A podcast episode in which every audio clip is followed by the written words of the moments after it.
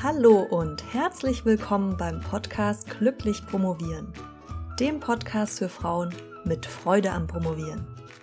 Mein Name ist Dr. Marlies Klamt und ich freue mich, dass du heute dabei bist. Hallo, ganz herzlich willkommen bei einer Folge des Podcasts Glücklich Promovieren, bei dem es mal nicht um eine Promotions-Superkraft gehen wird, sondern ich habe mir überlegt, dass ich dir auch ein paar Promotionsbremsen verraten werde, damit du die in Zukunft vermeiden kannst. Und nicht erst die Promotions-Superkraft-Reihe, da gibt es ja bisher zwei Episoden, eine zum Thema Intuition und eine zum Thema Selbstdisziplin. Dass ich die nicht erst zu Ende bringe, die Reihe, weil ich mir überlegt habe, dass es vielleicht nicht so schön ist, erst nur über die positiven Eigenschaften zu sprechen, über deine Superkräfte und dann die negativen so hinterherzuschieben. Und ja, deshalb fange ich heute an, dir eine Promotionsbremse zu verraten, und zwar Perfektionismus. Kennst du wahrscheinlich, bin ich mir relativ sicher, denn Perfektionismus ist auch nicht was, was wir entweder haben oder nicht haben, beziehungsweise was wir entweder sind oder nicht sind, also Perfektionistinnen, sondern es ist eher was, was ein Kontinuum beschreibt. Das heißt, wir können mehr oder weniger perfektionistisch sein und Oft ist es so, dass wir, wenn wir perfektionistisch veranlagt sind, also eine Tendenz haben, sehr perfektionistisch zu sein, sich das auch über verschiedene Lebensbereiche hinweg erstreckt. Es kann aber auch genauso gut sein, dass du einen Bereich hast, nämlich zum Beispiel deine Doktorarbeit, deine, deine wissenschaftliche Arbeit, in dem du besonders perfektionistisch bist. Und da wollen wir heute uns mal ein bisschen anschauen, warum das so ist, was Perfektionismus eigentlich genau ist, warum das auch relevant ist, dass du vielleicht was dagegen tust, inwiefern er dich bei der Doktorarbeit ausbremst und auch woher Perfektionismus kommt. Denn wenn wir was dagegen tun wollen, dann ist es meistens ganz gut zu wissen, woher was kommt. Und um mit gutem Beispiel voranzugehen, mache ich heute mal ein Experiment, was ich in dieser Form noch nie gemacht habe und zwar spreche ich diesen Podcast völlig frei. Normalerweise bereite ich mich sehr intensiv vor. Ich habe mich auch dieses Mal vorbereitet. Ich habe hier ein paar Notizen neben mir liegen, auf die ich ab und zu schiele. Aber ich habe jetzt noch nichts vorformuliert oder mir genau überlegt, was ich sagen möchte. Das Thema Perfektionismus ist was, was mir gerade in letzter Zeit nicht nur im, im persönlichen Leben, sondern auch in Büchern, die ich lese, immer wieder begegnet in Gesprächen, die ich führe. Und ja, was, worüber ich mir die letzten Wochen sowieso viele Gedanken gemacht habe und von denen möchte ich nun einige mit dir teilen und werde an der einen oder anderen Stelle auch noch auf Personen ähm, verweisen, die zum Thema Perfektionismus publiziert haben. Wenn du dich da noch weiter einlesen oder ja einschauen willst, ein Video werde ich dir auch in den Show Notes verlinken. Aber dazu später mehr. Fangen wir erstmal dazu an, was Perfektionismus überhaupt ist. Perfektionismus ist das Streben danach, Aufgaben möglichst perfekt zu erledigen, und zwar begründet durch die Angst, Fehler zu machen. Und das wiederum begründet durch die Angst, kritisiert zu werden von außen, aber auch sich selbst zu kritisieren, wenn man Fehler gemacht hat. Auf diese Punkte gehen wir gleich alle noch ein bisschen näher ein. Warum ist es relevant, was gegen Perfektionismus zu tun, auch gerade im Hinblick auf deine Doktorarbeit? Das ist deshalb relevant, weil du einfach jede Menge Möglichkeiten und Chancen verpasst, wenn du perfektionistisch bist, weil du viele Dinge gar nicht erst ausprobieren wirst, wegen der Angst vor dem Scheitern. Ähm, also zum Beispiel dich nicht bei einer Konferenz bewerben, um einen Vortrag zu halten oder dich nicht auf eine Stelle bewerben, weil du denkst, ach ja, ich bin da eh nicht ganz geeignet das heißt, du wirst im Zweifel dann vielleicht weniger oft scheitern, aber du wirst auch Dinge gar nicht erst probiert haben und Chancen gar nicht erst bekommen, weil die Angst vor dem Scheitern und dein Perfektionismus dich direkt abhalten, es überhaupt erst zu probieren. In ganz vielen Fällen ist Perfektionismus etwas, was bereits in deiner Kindheit, in deiner Jugend als Grundstein gelegt worden ist. Und zwar wenn du sehr leistungsorientiert erzogen worden bist oder in einem Umfeld aufgewachsen bist, wo Leistung eine große Rolle gespielt hat. Das sind jetzt auch Dinge, die habe ich mir nicht ausgedacht, sondern die sind wissenschaftlich belegt. Das heißt, wenn du besonders ähm, gelobt worden bist, wenn du gute Noten hattest, wenn du vielleicht auch nur dann Anerkennung und Aufmerksamkeit bekommen hast, wenn du gute Noten hattest, wenn du gute Leistung erbracht hast, dann ist das was, was sich in dir festsetzt als ich werde geliebt, wenn ich gute Noten erbringe, ich werde geliebt, wenn ich gute Leistung erbringe, ähm, ich bekomme Aufmerksamkeit, wenn ich gute, ja, gute Leistung erbringe. Und das ähm, ist nicht was, was einem unbedingt bewusst ist. Ja? Also wenn du darüber schon reflektiert und nachgedacht hast, dann vielleicht schon. Dieser Zusammenhang ist aber nicht was, was, was man direkt unbedingt weiß. Es ist was, was man ja manchmal auch erst ergründen muss, woher das kommt. Jetzt ist es so, dass es durchaus auch gesunden Perfektionismus gibt. Und da möchte ich jetzt ein paar Worte zu verlieren. Perfektionismus ist was, was ganz oft mit Zweifeln verbunden ist, mit Scham, mit Ängsten, mit der Angst, Fehler zu machen, mit der Angst, kritisiert zu werden und aus dem wir uns so eine Art Schutzschild bauen. So hat das Brené Brown genannt, die in ihrem Buch The Gifts of Imperfection, da muss ich mal kurz auf meine Notizen schauen, weil den ganzen Titel habe ich mir nicht gemerkt, The Gifts of Imperfection Let go of who you think you're supposed to be and embrace who you are. Und da speziell das Kapitel Cultivating Self-Compassion, Letting Go of Perfectionism. Wenn dich das interessiert, ist ein gutes Buch, hat jetzt nicht direkt was mit Promotion zu tun, wobei alles irgendwie mit Promotion zu tun hat, ne? wenn man es genau nimmt. Aber das ist was, was ich dir auf jeden Fall ins Herz legen kann und was ich dir auch verlinken werde. Ähm, Brené Brown geht sogar so weit zu sagen, Shame is the birthplace of perfectionism. Und das ist was, aus dem du dir eben dein Schutzschild ba bastelst, weil du denkst, dadurch nicht angreifbar durch andere zu werden. Das heißt, Perfektionismus ist fokussiert auf die Anerkennung, auf die Akzeptanz von außen, von anderen. Wohingegen, wenn du jetzt sagst, ah, Perfektionismus ist doch eigentlich was Gutes, ja, ist ja auch was, was man immer gerne so anführt, als wenn man im Bewerbungsgespräch nach seinen Schwächen gefragt wird, dann sagt Perfektionismus, weil das ist ja eigentlich eine positive Eigenschaft. Nein, ist es nicht. Zumindest nicht, wenn es irgendwie krankhaft und übertrieben ist und dich eben zurückhält, Chancen wahrzunehmen. In diesem ungesunden Perfektionismus nämlich gegenüber steht dass die Haltung, dein Bestes zu geben, zu wachsen. Ne? Das ist aber wiederum eben nicht auf andere fokussiert, sondern auf dich selbst. Und da hast du dann auch keine Angst, Fehler zu machen.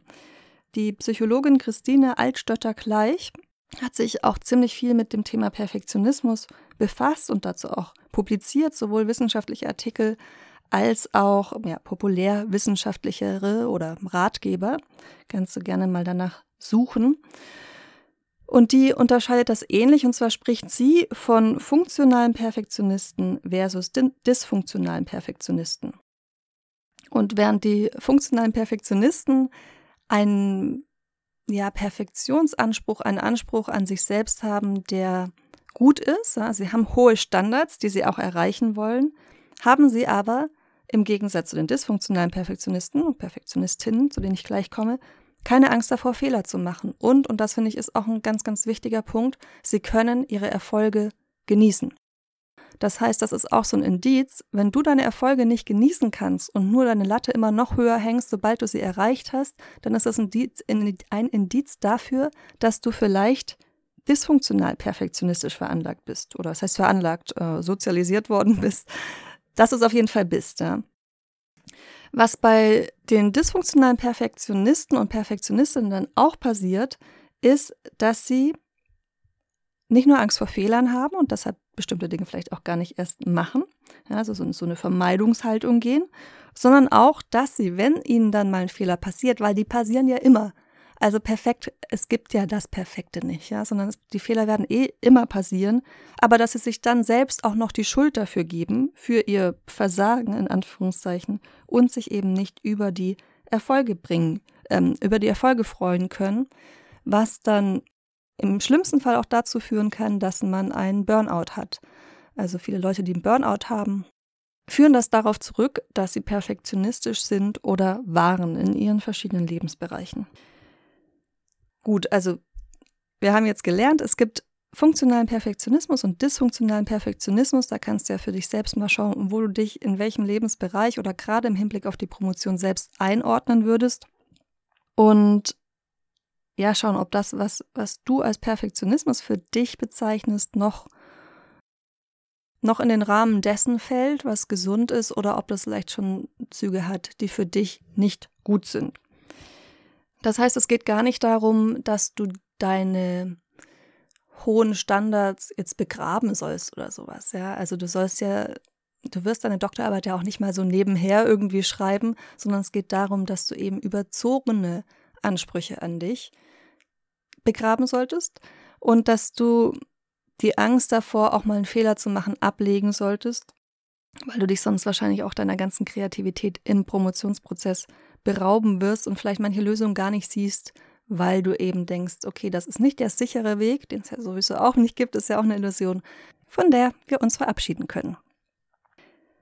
Okay, ich möchte dir jetzt mal noch ein Beispiel geben, warum es vielleicht noch einen guten Grund gibt, auch weniger perfektionistisch zu sein, um das Ganze ein bisschen anschaulicher zu machen. Und zwar stellen wir uns vor, du bist auf einer Konferenz, da werden verschiedene Vorträge gehalten. Ja. Mm, erst siehst du einen Vortrag von einer Person, das ist quasi der perfekte Vortrag. Du hast im Prinzip nichts daran auszusetzen. Das ist gut aufgebaut, gut vorgetragen. Die Person verhaspelt sich nicht. Es ist irgendwie, es ist fundiert.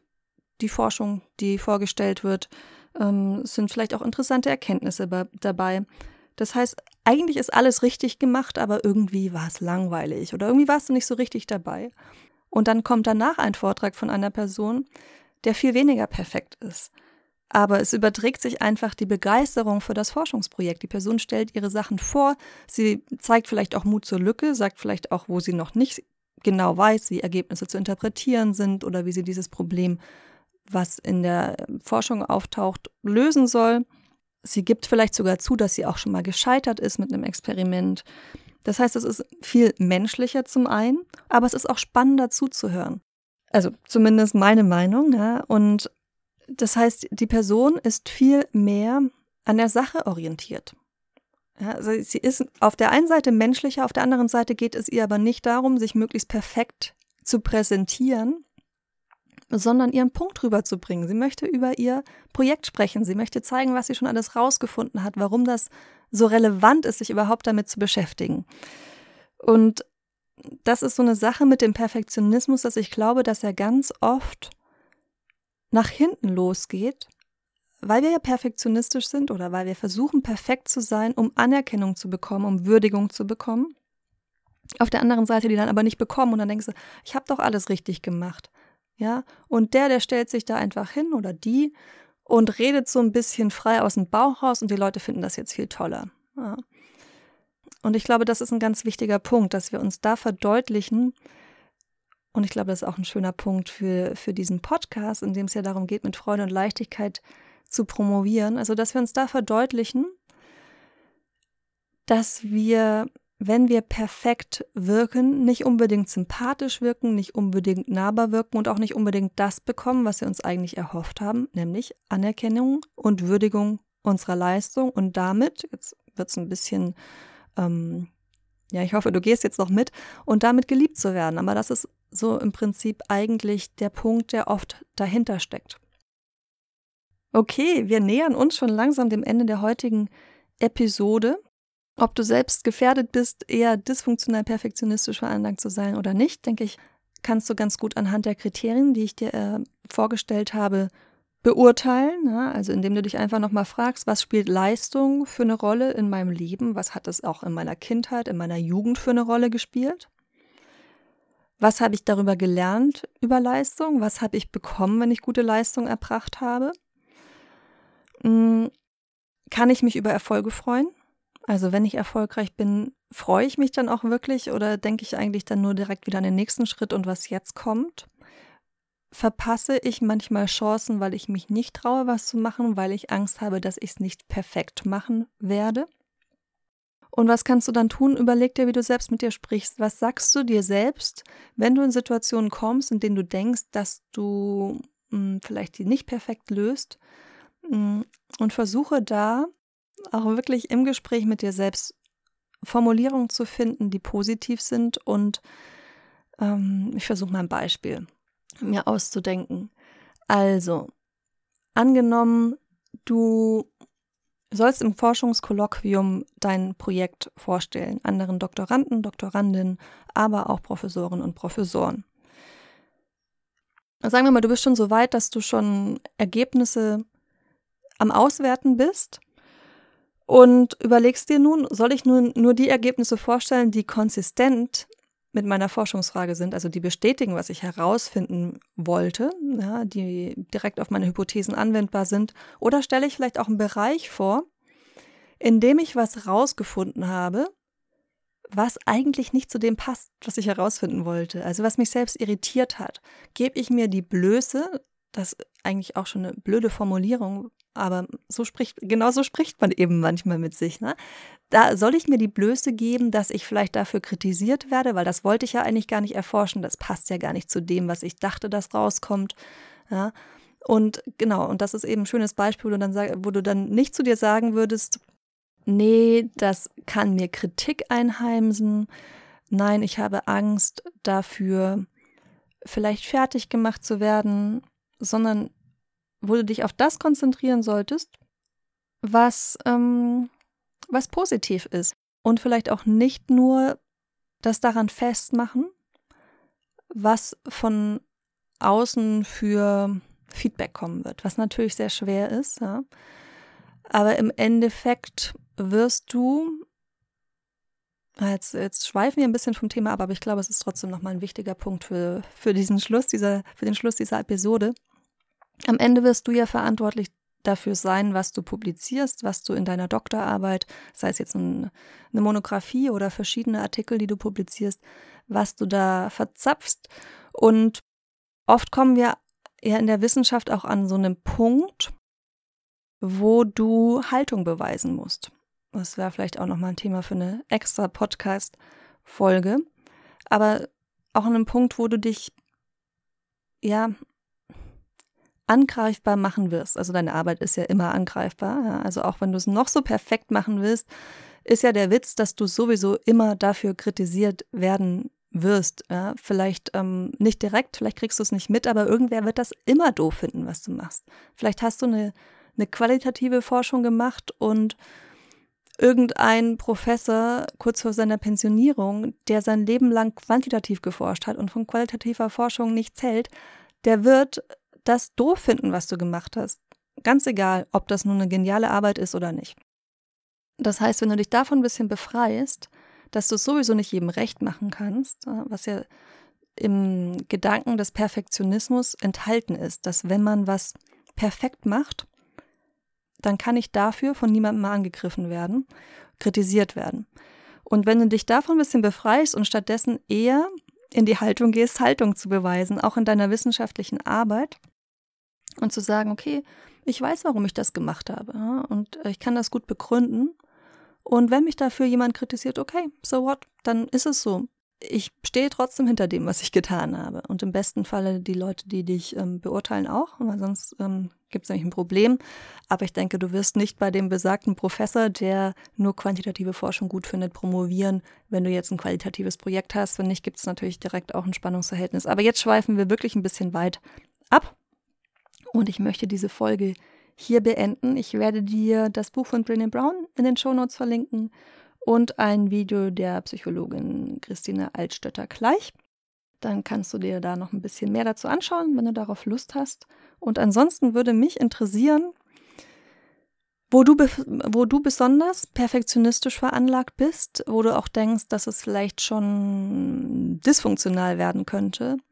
Und ich fände das schön, wenn du auf der Website promotionsheldin.de slash Perfektionismus einfach mal kommentierst, wo deine Perfektionismus-Baustellen sind, weil ich das ja schön fände, wenn wir da einfach gegenseitig voneinander ähm, lernen könnten. Ich habe meine Perfektionismus-Challenge heute überwunden. Ich habe mich sehr oft verhaspelt.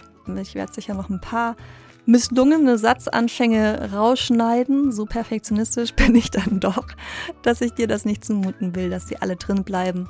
Aber ich hoffe, du hast mir trotzdem gut folgen können. Ich bin nicht zu sehr gesprungen. Wenn du mir dazu Feedback geben willst, kannst du das natürlich auch sehr gerne machen. Schreib mir einfach an info@promotionsheldin.de und ich antworte dann auch.